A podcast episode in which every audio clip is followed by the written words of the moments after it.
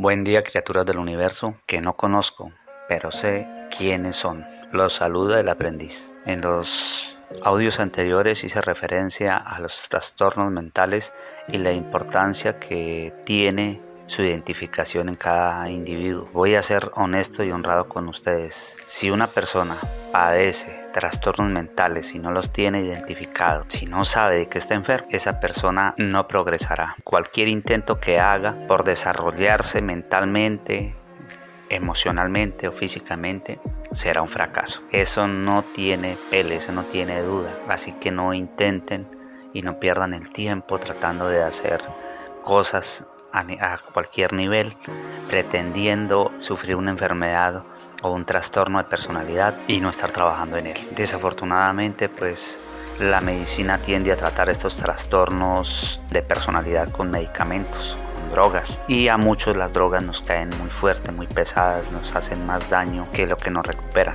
Ese es mi caso, puede que no sea el caso de todo el mundo.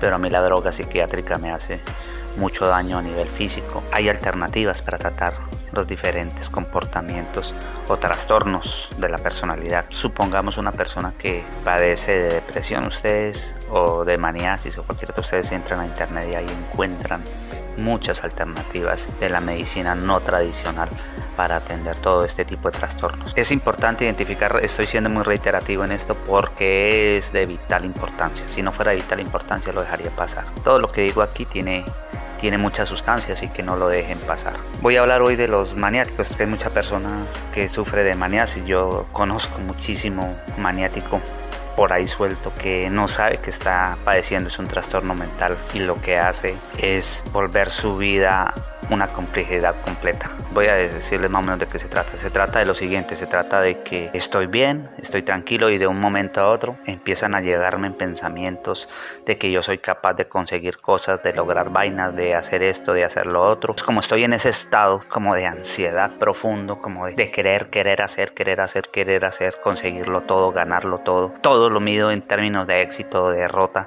según sea el caso, empiezo a comprometerme, empiezo a sacar platas prestadas, empiezo a echarme al hombro responsabilidades que no me competen, empiezo a regalarme, empiezo, mejor dicho, a hacerte todo. Y cuando ya me veo lleno de responsabilidades que no tengo la capacidad para cumplir, porque es que ese es el problema de los que estamos aquí en este mundo, que no tenemos la capacidad para salir con nada. Nos llenamos de miedo, nos escondemos, nos sentimos culpables y, por supuesto, nos deprimimos y nos frustramos. Esa es como la consecuencia de todo lo que sucede. Es muy importante identificar esos estados porque esos estados desafortunadamente hacen que la gente empiece a tener una idea clara de lo que yo soy y lo que yo soy es que soy un estafador, soy un timador, soy un habla mierda, soy un irresponsable, todas esas cosas que suceden porque nunca salgo con nada, no cumplo nada. Si ustedes tienen dudas de lo que estoy diciendo, los invito a que hagan un inventario laboral, solo un inventario laboral de los trabajos que hayan tenido y los trabajos que hayan dejado votados porque yo siempre tengo una justificación para dejarlo todo votado, porque lo que hay en mí es mucha autoconmiseración y yo me autoconmisero por todo, quiero hacer ver a los demás como culpables de mis fracasos, de mis, de mis derrotas, porque obviamente estoy lleno de miedos. Y los miedos siempre se valen de justificaciones.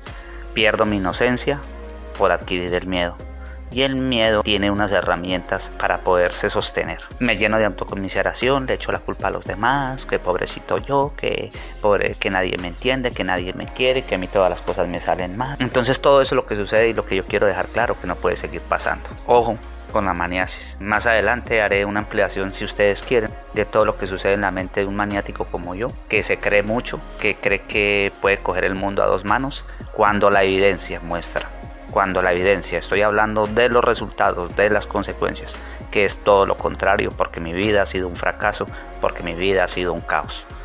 Chao, chao, un abrazo a todos.